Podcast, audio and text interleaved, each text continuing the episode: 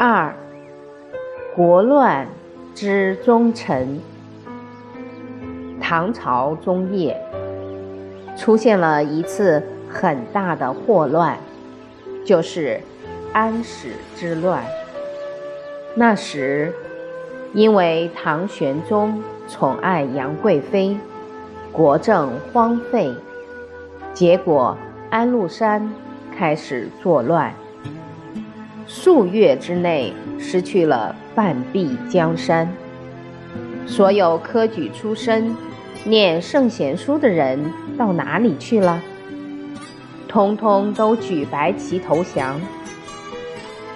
当时有两位忠臣，一个叫张巡，一个叫徐远。他们死守淮阳城，奋力抵抗，安禄山的军队就打不进来，这才让唐朝的军队得以喘息。重新调整，重新备战。假如没有张巡、徐远，唐朝可能就失败了。后来，安禄山把张巡、徐远抓起来，对他们严刑拷打，叫他们投降。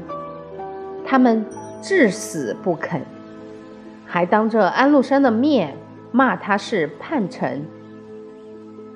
安禄山看了很生气，下令把他们的牙齿都拔掉。